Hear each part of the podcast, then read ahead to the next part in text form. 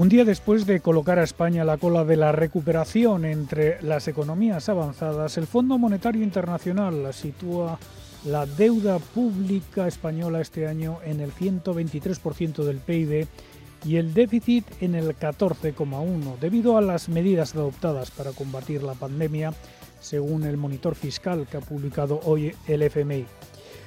Un agujero en las cuentas públicas que desborda las previsiones del gobierno y estas cifras podrían incluso aumentar si se retrasa la llegada de las ayudas europeas.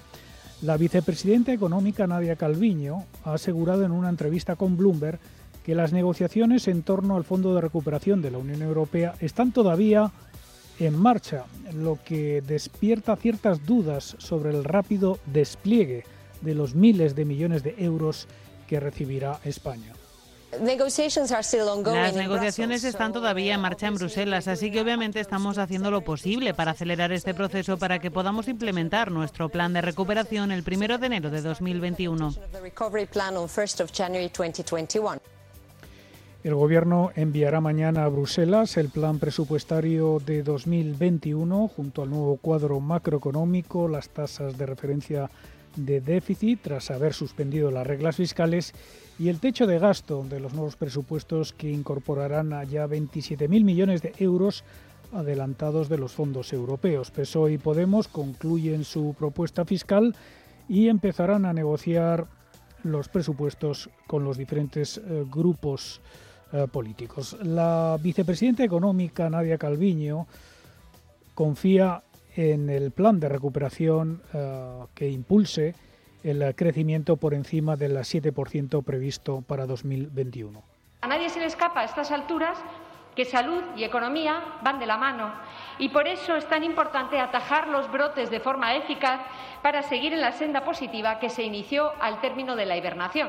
Los organismos eh, que usted ha citado prevén un crecimiento en este tercer trimestre, en el tercer trimestre, de en torno al 13% del PIB y esta sería una base si conseguimos atajar los brotes para tener un crecimiento notable el año próximo.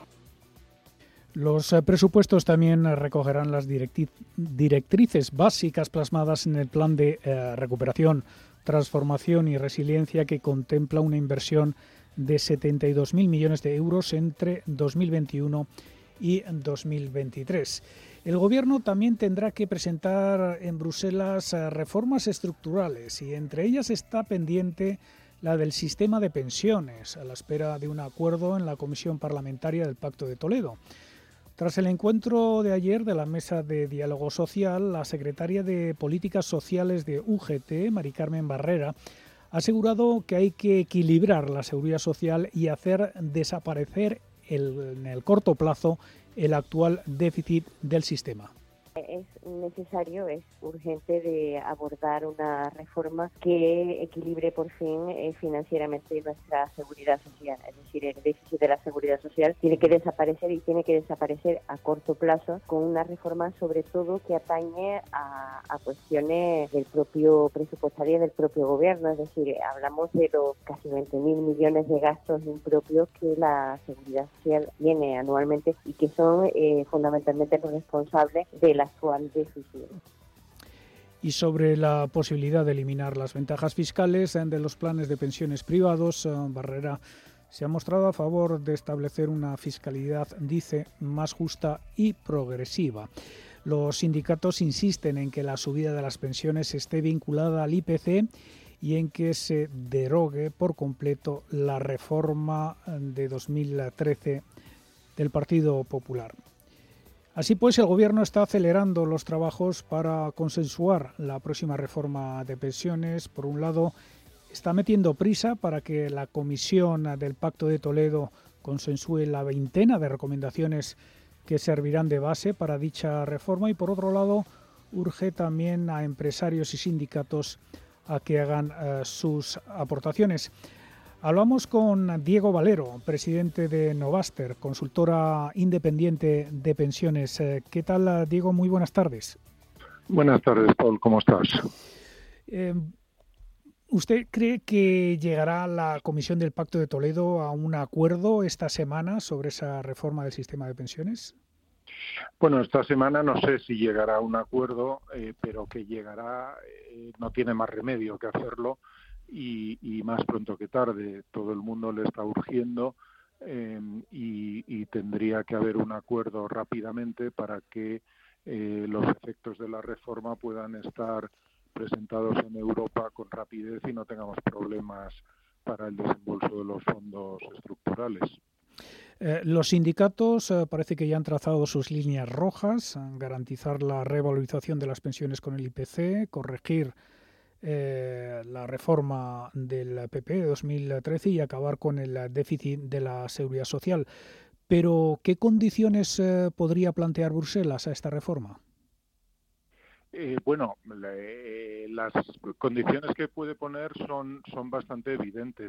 Eh, el planteamiento de eliminar el déficit es, razonable, pero pensemos dos cosas. Primero, se elimina el déficit financiero, que quiere decir que es que los ingresos y pagos estén equilibrados, pero van a estar equilibrados este año, pero dentro de un año, de dos años o de cinco años no lo van a estar porque cada vez hay más gente cobrando pensión y cada vez menos gente cotizando para pensión. Por lo tanto, es un equilibrio ficticio que hay que abordar.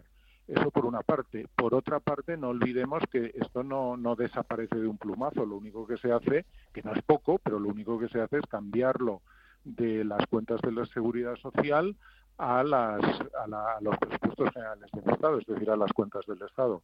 Es decir, tendremos 20.000 millones de déficit en la seguridad social y 20.000 más en las cuentas del Estado.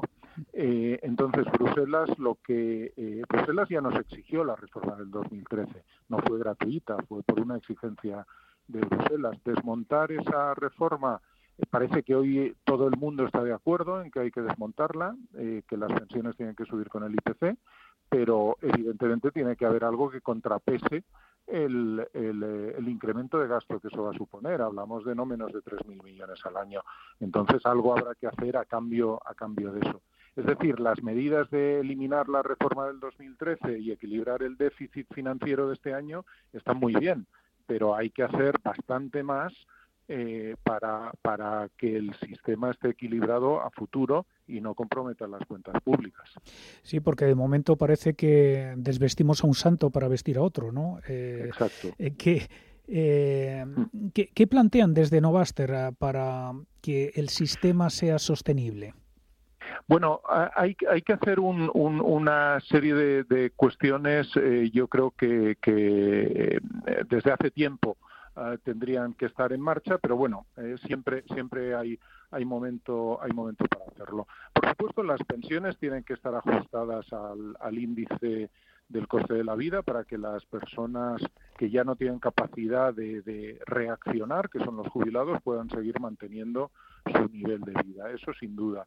Eh, eh, luego lo que tenemos tenemos que hacer es eh, ir ajustando poco a poco la, edad de jubilación a la esperanza de vida. Como cada vez vivimos más, eh, en el, eh, el, sistema de una forma muy suave y de una forma cuasi automática tiene que ir ajustando la edad de retiro de forma, pues yo que sé, que la gente que ahora tiene 35 o 40 años, pues sepa que se va a jubilar unos meses más tarde, que no es algo especialmente dramático, pero que sin embargo tiene una incidencia tremenda en el, sistema. El ministro ya comentó que van a hacer todo lo posible por eh, ajustar la edad real de jubilación a la edad legal, es decir, que se vaya aproximando a los 67 años actuales y eso tiene un impacto muy importante. Y luego hay que desarrollar muy fuertemente, y parece que el Ministerio está en esa línea, hay que desarrollar muy fuertemente el ahorro complementario en el seno de las empresas, en las relaciones entre empresas y trabajadores, para que al final todos tengamos una pensión que nos permita vivir con eh, dignidad y de forma adecuada a nuestras expectativas y nuestras necesidades. Eh, son medidas que se tienen que ir aplicando que em, no necesariamente todas tienen que ser eh, dramáticas, ni muchísimo menos, sino que tenemos que tener seriedad en el proceso de una forma gradual de ir avanzando para que nuestro sistema de pensiones siga siendo un sistema útil para todos los ciudadanos. Eh, hablaba de fomentar el ahorro. Eh, ¿Qué le parece esa posibilidad de eliminar las ventajas fiscales de los planes de pensiones privados? Claro, bueno, la, intención que, parece que está detrás de la propuesta del Gobierno es la de, si no eliminar, sí reducir sustancialmente los incentivos fiscales a los planes de pensiones individuales, pero otorgárselos a los planes de pensiones corporativos, a los planes de pensiones de empresas.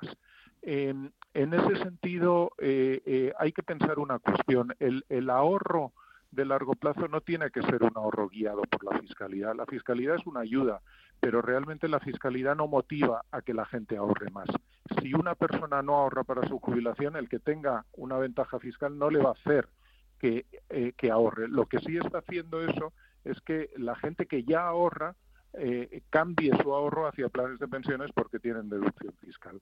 Probablemente, eh, con respecto a que la fiscalidad sea más justa, habría que ir pensando en que los incentivos fiscales que se puedan mantener estén más en la línea de deducción en cuota que no de deducción en base. Pero desde mi punto de vista, lo verdaderamente importante es que se facilite con otro tipo de incentivos que pueden ser financieros incluso.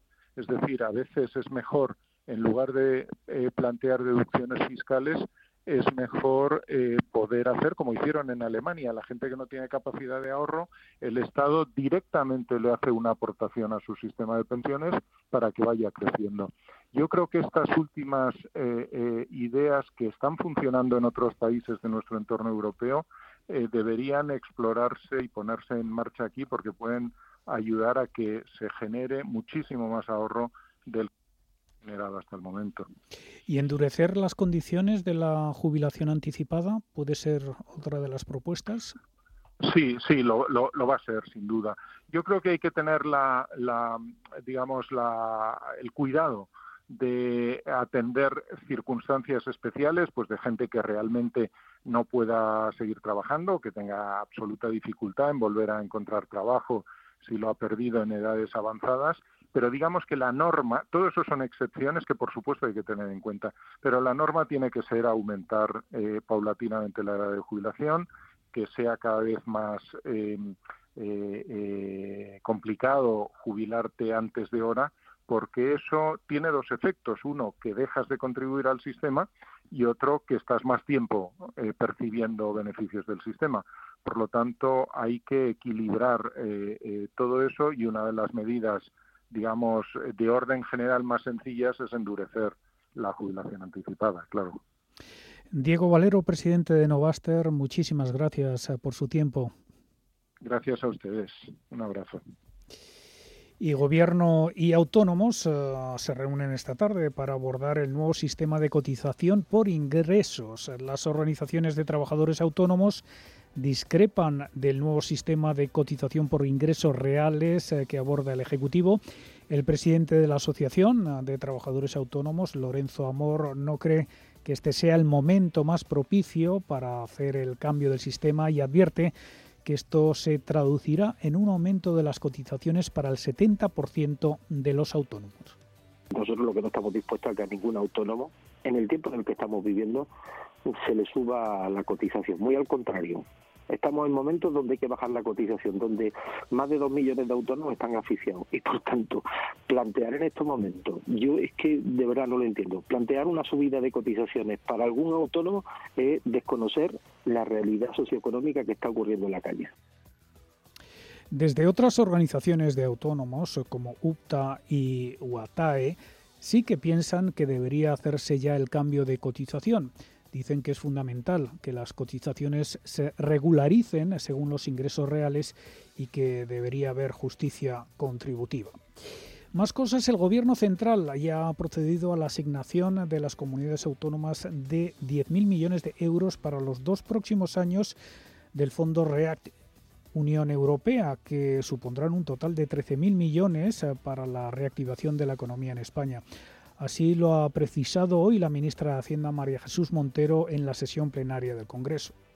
Quiero decirle que ya se ha procedido a la asignación por las comunidades autónomas de este fondo. Han sido 10.000 millones de los 12.300 que componían el fondo. 10.000 irán dirigidos a comunidades autónomas en los dos próximos años y 2.400 al Ministerio de Sanidad para la compra de material imprescindible también en compra centralizada para que llegue a las comunidades autónomas. Recordemos eh, que el presidente del gobierno, Pedro Sánchez, ha convocado una conferencia de presidentes para el próximo 26 de octubre en la que se hablará sobre el reparto de estos fondos europeos y que contará con la presencia de la líder eh, y presidenta de la Comisión Europea, Ursula von der Leyen. No lo hemos cumplido. De hecho, hemos aumentado la pobreza en España. Hablando del año pasado. Y si del año pasado teníamos, no solamente no habíamos reducido, sino que teníamos más personas pobres que cuando empezó el proceso este para reducir la pobreza, no nos queremos imaginar lo que puede ocurrir tras el COVID. ¿no? Por lo tanto, decir que no ha habido éxito ninguno y además eh, decir que España ha sido de los países que ha contribuido a que el éxito en Europa sea mucho más bajo.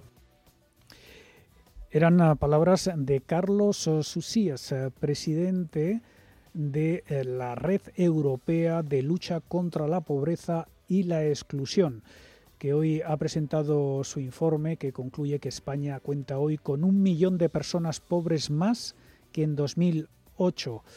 Este informe eh, también dice que cerca de 11,8 millones de ciudadanos se encuentran en riesgo de exclusión si tomamos como referencia el indicador AROPE, At Risk of Poverty of Social Exclusion, el baremo que utiliza la Unión Europea en su estrategia 2020. Según este indicador, una de, cuatro, una de cada cuatro personas en nuestro país tiene una renta por debajo de la media, unos 1.500 euros al mes en el caso de un matrimonio con dos hijos, y sufre además falta de empleo entre los miembros de la unidad familiar o no puede poder pagar los gastos relativos a la vivienda como la calefacción en invierno o los recibos de la luz. El recibo de la luz precisamente es lo que ha moderado la caída del IPC. Los eh, precios al consumo caen un 0,4% en septiembre frente al mismo mes de 2019, una décima menos que en agosto. Así el IPC interanual encadena dos meses consecutivos de ascenso, pero encadena seis meses en tasas negativas desde abril, cuando estalló la pandemia del COVID-19.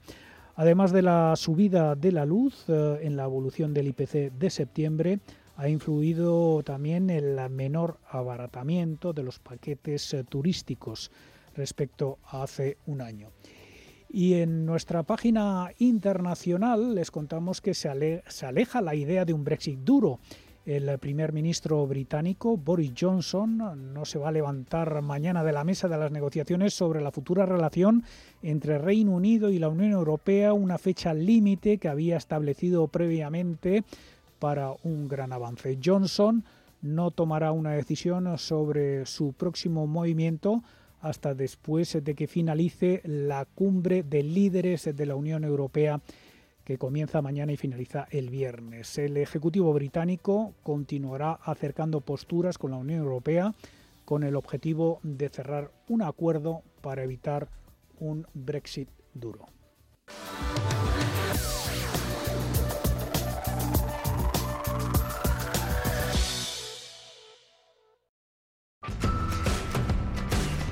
Cierre de mercados.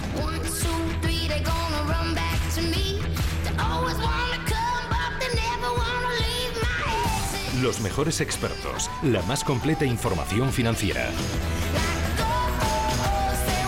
El espacio de bolsa y mucho más. Con Fernando La Tienda. Las 4 y 27 minutos de la tarde, enseguida vamos a repasar mercados. Abriremos también nuestro espacio de la tertulia, la tertulia de la economía en cierre de mercados. Antes recuerdo, a las 6 tenemos consultorio de fondos de inversión con Arquia Profim Banca Privada. 91 533 18 51 o 609 22 47 16 para las notas de voz y WhatsApp. El suelo se mueve bajo nuestros pies y parece que no hay otra salida. De lunes a jueves, consultorio de bolsa y fondos de inversión en cierre de mercados. Con Fernando La Tienda, Radio Intereconomía. Una inversión sostenible es sinónimo de crecimiento futuro. Por eso en Dunas Capital conocemos el impacto de nuestras inversiones y lo comunicamos con transparencia. Realizamos una gestión sostenible que genera impactos positivos a largo plazo para nuestros clientes, el medio ambiente y la sociedad. Dunas Capital, el grupo independiente de gestión de activos de referencia en el mercado ibérico. Si estás pensando en cambiar tu hipoteca de banco, entra en cuchabank.es y consulta las condiciones de nuestra hipoteca fija, variable e hipoteca joven. Cuchabank, tu nuevo banco. Si mantienes la cabeza en su sitio, cuando a tu alrededor todos la pierden, si crees en ti mismo cuando otros dudan, el mundo del trading es tuyo. Trading 24 horas, un sinfín de oportunidades. Cuando ves la oportunidad, IG. Todas las operaciones conllevan riesgo. 76% de las cuentas de inversores minoristas pierden dinero en la negociación de CFD con este proveedor. Debe considerar si comprende el funcionamiento de los CFD y si puede permitirse asumir un riesgo elevado de perder su dinero. No hay secretos para estar bien. En Bienestar llevamos más de 20 años comprometidos con todo lo que significa disfrutar de una alimentación saludable. Descubre el nuevo bienestar, el pozo. Los martes a las once y media de la mañana en Capital Intereconomía, Martínez la Fuente Abogados te ofrece el consultorio de herencias. Si has perdido algún ser querido y tienes dudas sobre cómo tramitar tu herencia, consúltanos en Capital Intereconomía, escribiendo a redacción intereconomía.com o llamando al 91 533 1851.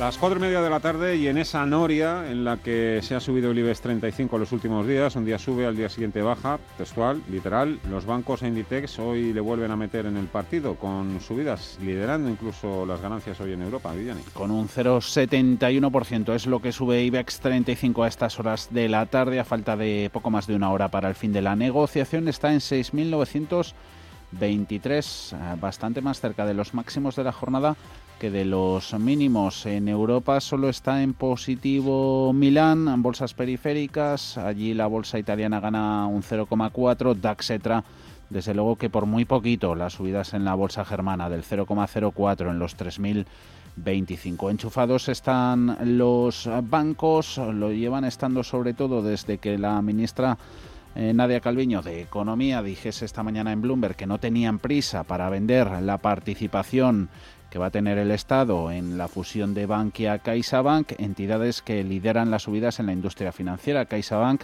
del 2,5%, Bankia arriba un 2,4% hasta el euro con 13. Por encima, Farmamar, AENA y Ferrovial ganan en el entorno del 2,5-3%. Subidas también en otros grandes valores, caso de Iberdrola, que ahí siguen los 11 euros con 27, hoy suma un 1,17, o Telefónica más 0,98 en los 3 euros con 0,8. Bienvenidas también los avances en los dos grandes bancos, BVA y Santander. Inditex Planita estaba hasta hace poco en positivo, 24,13 y ya la nómina de perdedores viene encabezada por Hoteles Media. Ya hemos dado cuenta de recomendaciones y recortes de precio objetivo para la hotelera, pierde en tiempo real un 5,13 y ceden más de un 1%, Colonial, Amadeus y también la acción de Almiral. Y ahora la tertulia de la economía.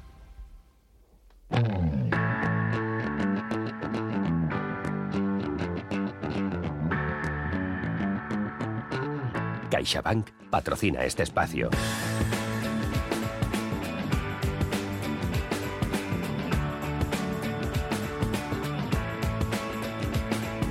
Abrimos tiempo de análisis, opinión hoy con Carlos Mayo, catedrático de la Universidad Carlos III. Don Carlos, ¿cómo está usted? Muy buenas tardes y bienvenido. Muy bien, y usted, don Fernando, si es que está bien. Bienvenido. ¿Preparado para hablar bien de España? Yo de España siempre hablaré bien. Incluso de León. Hombre. que ahora están confinados también. Sí, sí. Sí, sí, sí están confinados. Mm. Sí, sí.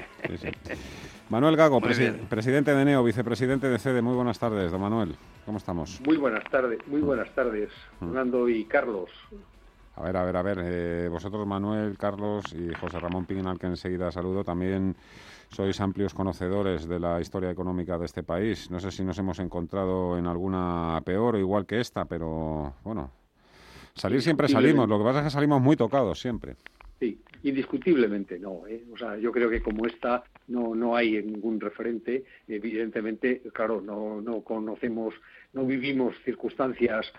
Nosotros no la hemos vivido, no hemos vivido lo que ha significado la época digámoslo, de, del periodo de la posguerra, este, esos momentos no lo hemos vivido, por tanto, no tenemos esa información para poder contrastarlo, porque hemos vivido una época de un enorme, han sido muchos años de crecimiento, y, una, y eh, con, con, algunos altibajos, como fue la crisis del 2008-2009, pero evidentemente esto, esto no, no, no, esta experiencia no, no podemos tenerla. No hay ningún español vivo que la haya tenido. Bueno, eh, hay países que se han crecido en la diversidad. Ejemplos hay unos cuantos a lo largo de la historia que han sabido dar un giro social, económico, político a, su país cuando se ha, producido un gran elemento distorsionador o desestabilizador como el que nos ocupa y sin embargo hay otros países también que han acelerado también la caída, es decir, tampoco han, acelerado aún más la, mala situación. Sin duda alguna, sin duda alguna, ¿eh? o sea, esto efectivamente es una crisis muy profunda que se une a un cambio tecnológico profundo. O sea, aquí eh, se, han unido dos cosas a la vez. Se dice, lo está diciendo el, CEO de, Microsoft, acaba de decirlo, que se ha producido en dos meses, en tres meses, un avance en lo tecnológico que supera más de dos años. Ese avance, ese cambio en lo tecnológico afecta a muchas cuestiones, afecta a una de forma directa al empleo. De hecho, en estos momentos, antes de la pandemia, antes de ese momento, ya había una enorme preocupación con el tema del empleo como consecuencia del avance tecnológico. La tecnología estaba provocando una realidad que, implicaba automatización y había en riesgo ciertos empleos. Ahora unimos a una situación real que es la de la crisis, lo que significa el avance de la tecnología, que pone en riesgo casi diría, casi diría, como mínimo uno de cada tres empleos está en riesgo. Uno de cada tres empleos. Está cifrado, lo tenemos cuantificado y Carlos y yo eso nos lo hemos trabajado y lo hemos hecho mm. y uh, utilizando parámetros de McKinsey y realmente en España de los 18 millones de trabajadores solo por el hecho de la tecnología hay 8 millones en riesgo. ¿Qué quiere decir eso?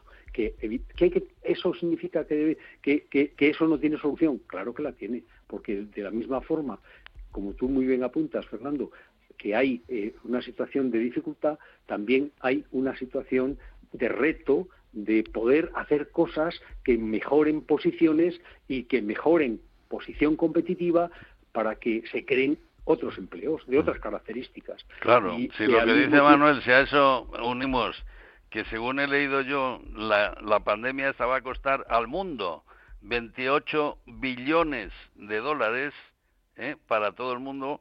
Bueno, pues en España nos tocará una parte que si gestionáramos y administráramos y gobernáramos bien, pues sería menor. Pero yo veo que realmente la bajada del Producto Interior Bruto de este año va a ser muy grande.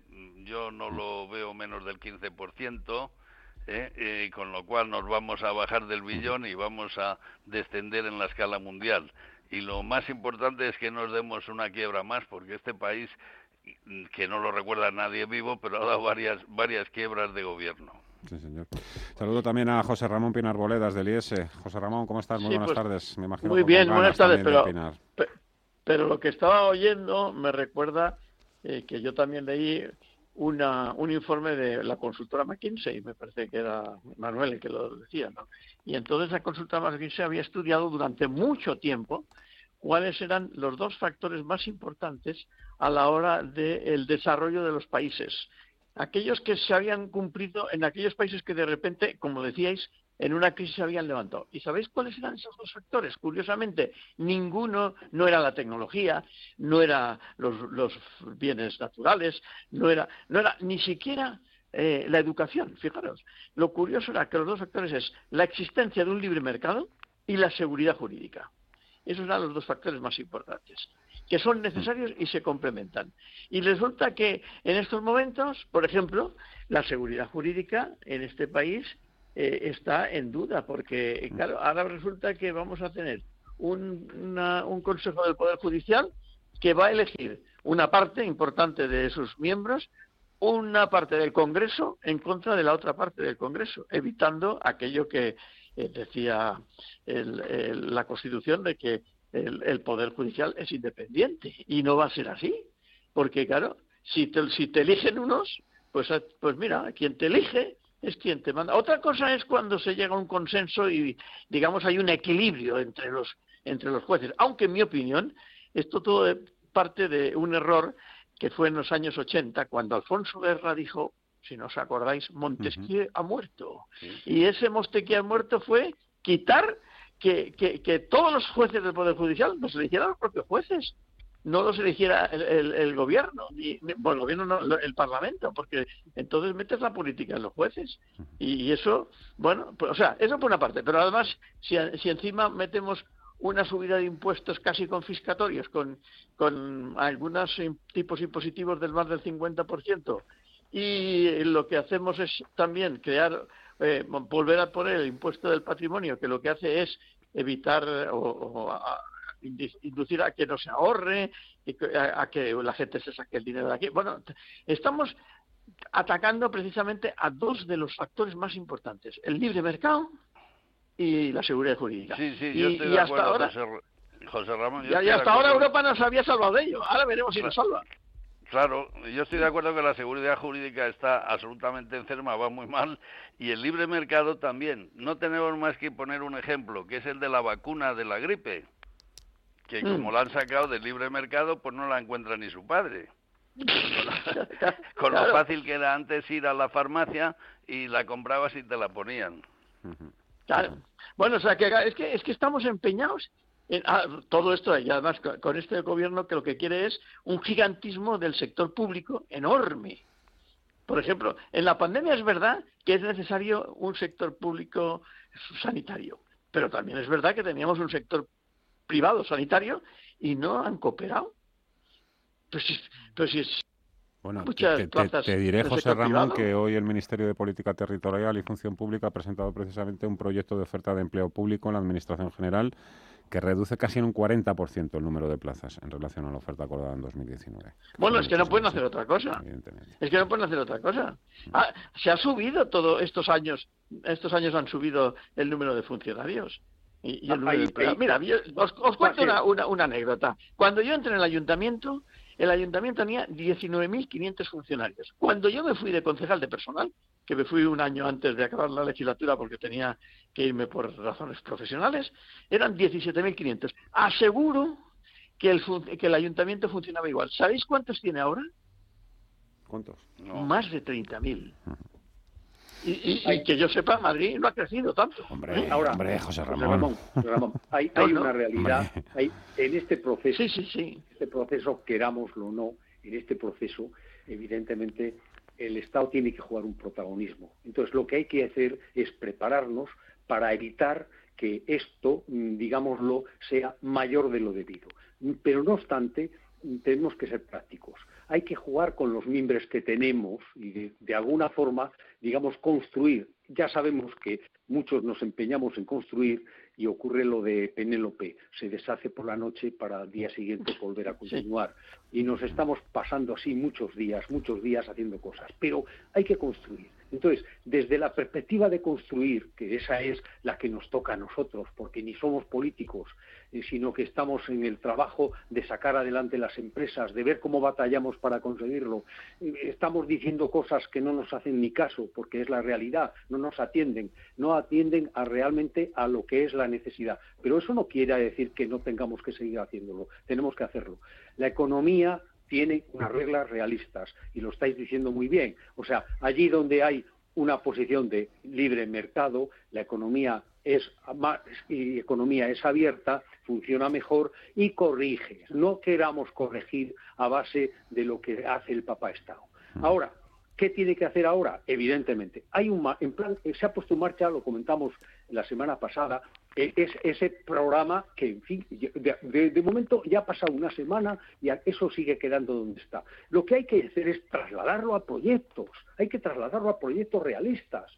Tenemos, estamos diciendo que el PIB va a caer en un porcentaje, decía Carlos, del orden del 15%. Cuidado, que eso es muy serio. Que si eso lo vemos con la repercusión que va a tener en el empleo, es que coloca a muchos españoles en posición de pobreza real. Eso no, es insostenible. No podemos hablar, si estamos diciendo que además con todo lo que ocurre el, el problema del empleo va a afectar sectorialmente. Entonces, buscando soluciones, las hay. Las hay y tiene que haberlas. Y tenemos que exigirle al gobierno que esas soluciones las vaya poniendo en marcha, que nosotros no estamos ahí para quitarle, estamos ahí para que haga, para hacer haciendo, para construir desde el punto de vista utilizando los mimbres que tenemos. Y ahora hay mimbres tenemos una oportunidad porque Europa está dispuesta a apoyar, pues a por ello utilicemos los, esos mimbres que Europa nos quiere, nos puede facilitar. No tengamos otra cosa más que dirigir a, conseguirlo. Y en ese Oye, de momento los 27.000 millones no han tenido, ¿eh? Y los tiene que poner ya lo sé, pero, pero mira, o sea, eh, eh, ¿por qué que no se fían de nosotros?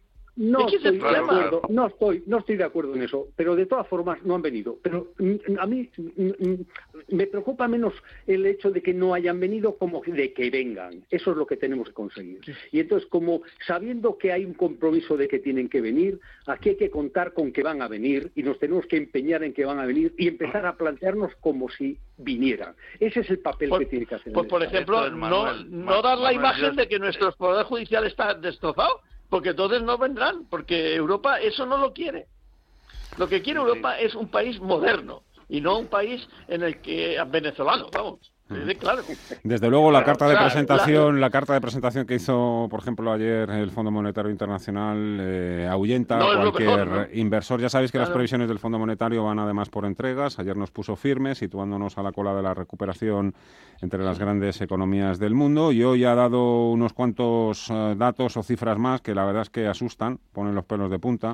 Calcula que el déficit llegará este año al 14,1% o que la deuda se va a disparar hasta el 123% del del PIB. Evidentemente somos algo muy parecido. ya estamos, Fernando. Ya estamos, ya estamos. Hoy, ya estamos en el 123. Se va a disparar más. Bueno, y yo de lo que estáis hablando, yo lo que creo es que para que vengan los fondos europeos y los utilicemos bien, pues tienen que tenemos que ponerlos en inversiones productivas y competitivas, ¿no?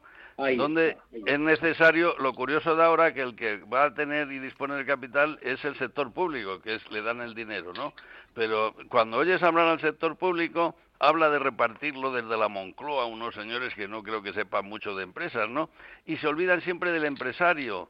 Y el empresario, los empresarios son los los artistas de la combinación productiva, donde unes trabajo y capital y entonces haces que sea productivo y competitivo. Y aquí no valen los igualitarismos. No podemos decir los empresarios buenos como los cantantes buenos, como todos aquellos realmente gente valiosísima buena, no está en la igualdad de los mortales. Está en unos señores que son capaces de liderar los equipos productivos y de ver dónde están las, las opciones competitivas y por otra parte de asumir riesgos.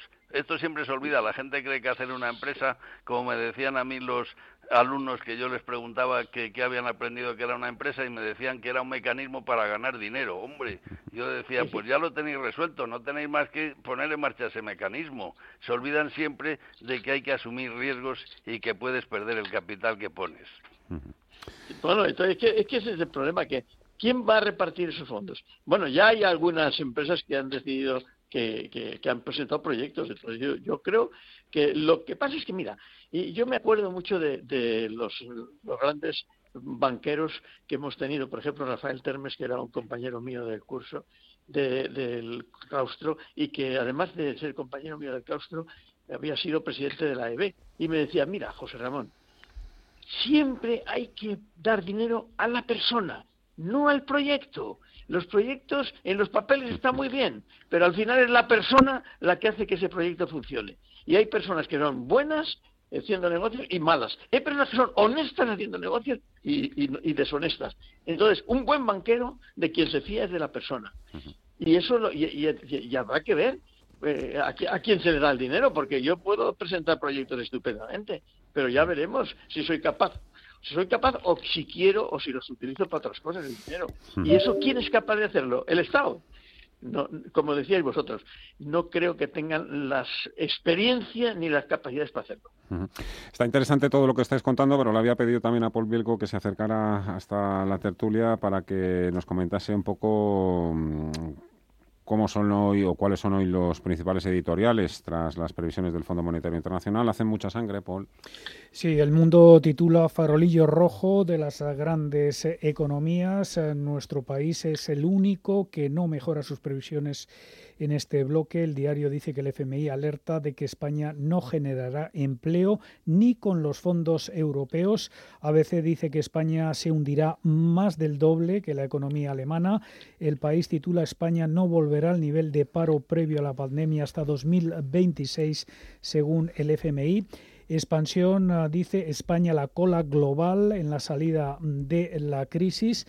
La economía española se está quedando tan rezagada en la salida eh, que eh, se sitúa ya en la cola del resto de países del mundo junto a la isla de Macao por crecimiento económico este año. Cinco días titula su editorial con España necesita algo más que los generosos flujos financieros europeos.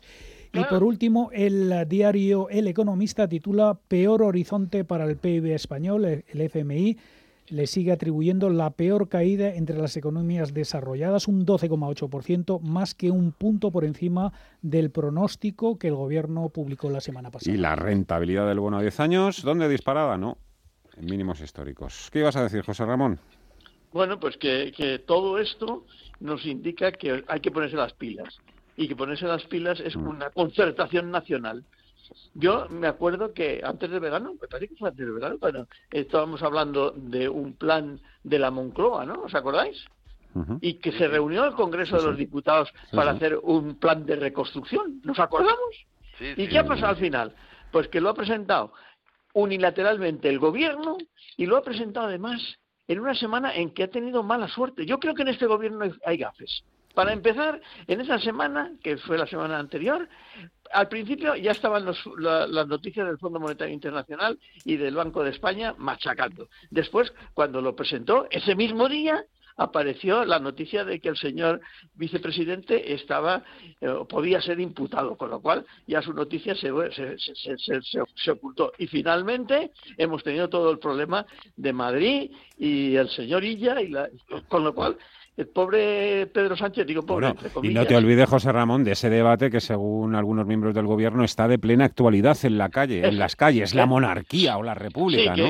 por lo visto estamos todos los españoles obsesionados, preocupadísimos por lo que por, el, estado que claro, claro, es que son, auténticos artistas de la manipulación y la propaganda. Oye, os quería preguntar, ya que estáis hablando de COVID, es que, me, que me quedan del marketing y del marketing. y del marketing, bueno.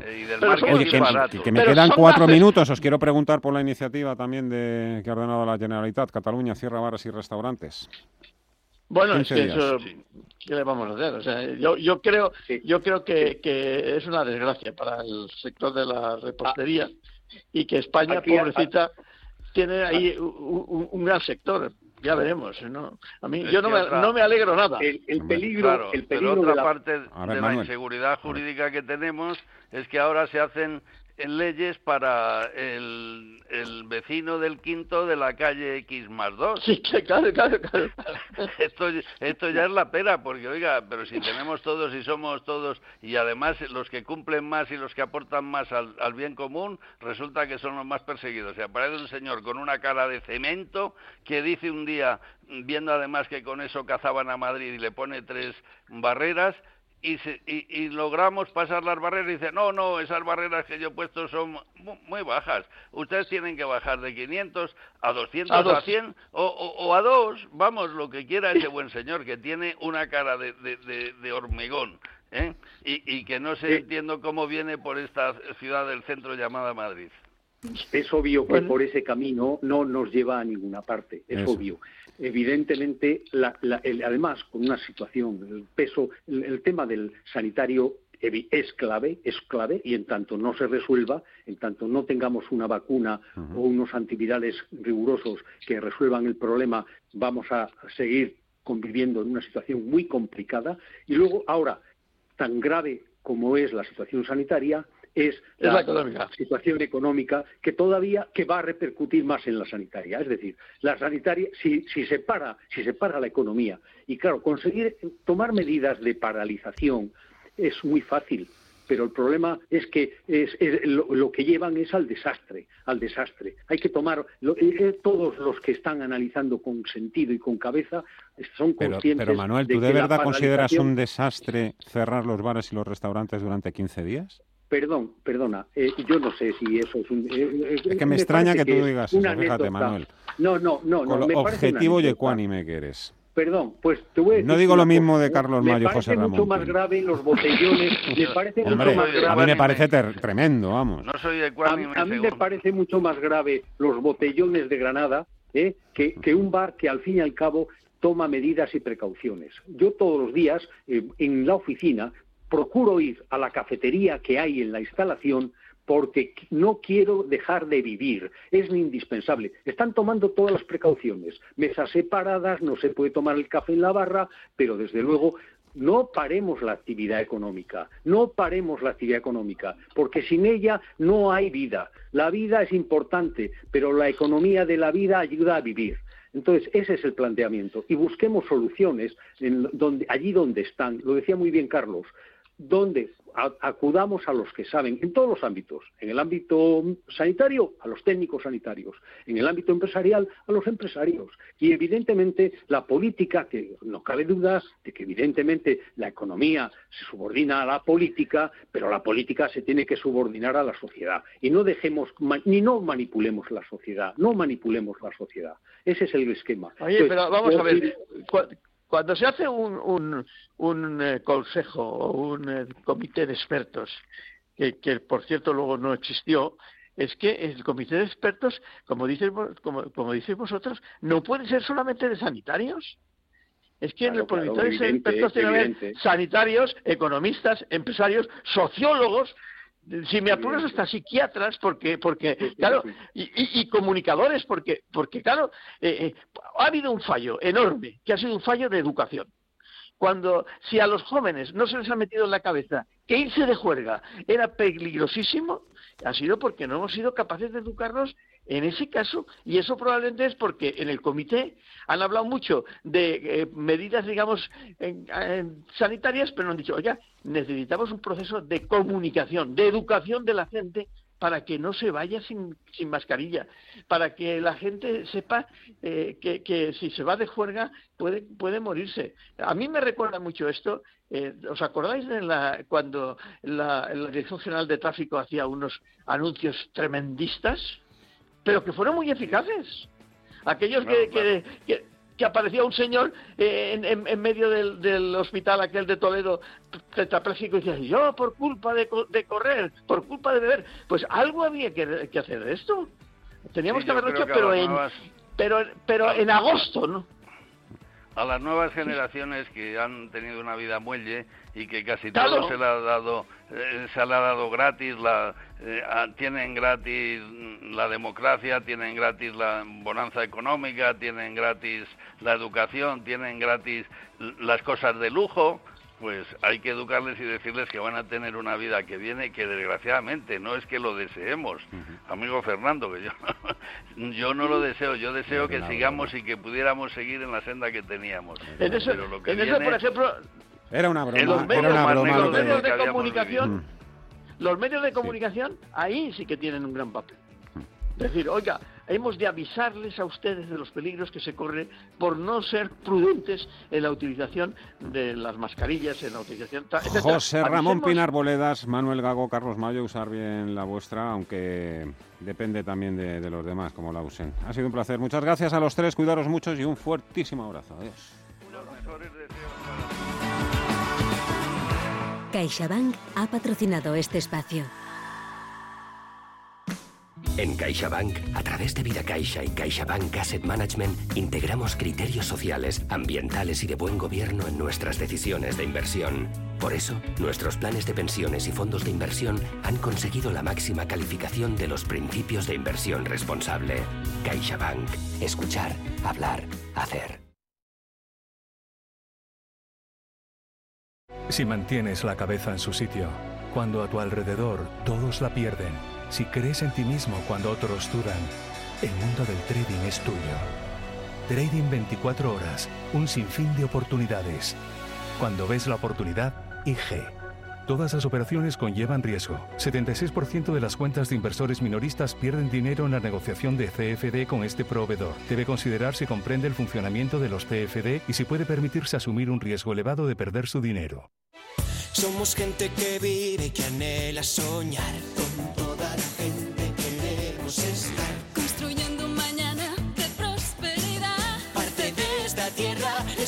Nuestro lugar. Al lado de la gente, siempre caja rural. Al lado de la gente de Valladolid, siempre contigo, Caja Rural de Zamora. Rosario es médico y misionera en Camerún. Atiende a muchos enfermos en la selva antes, durante y después del coronavirus. El domingo 18 de octubre es el Domund. Colabora y consigue que la misión de la Iglesia siga adelante. Este año es más necesario que nunca. En este Domund, que el COVID no frene tu donativo. Hay muchas formas de colaborar en domund.es. Dicen que el blockchain es una tecnología y que solo los programadores informáticos pueden utilizar blockchain. Cada jueves a las 2 de la tarde en Radio Intereconomía rompemos mitos en Blockchain Radio con Javier Molina y Susana Criado. Los mercados financieros, las bolsas más importantes, información clara y precisa. Esto es Radio Intereconomía.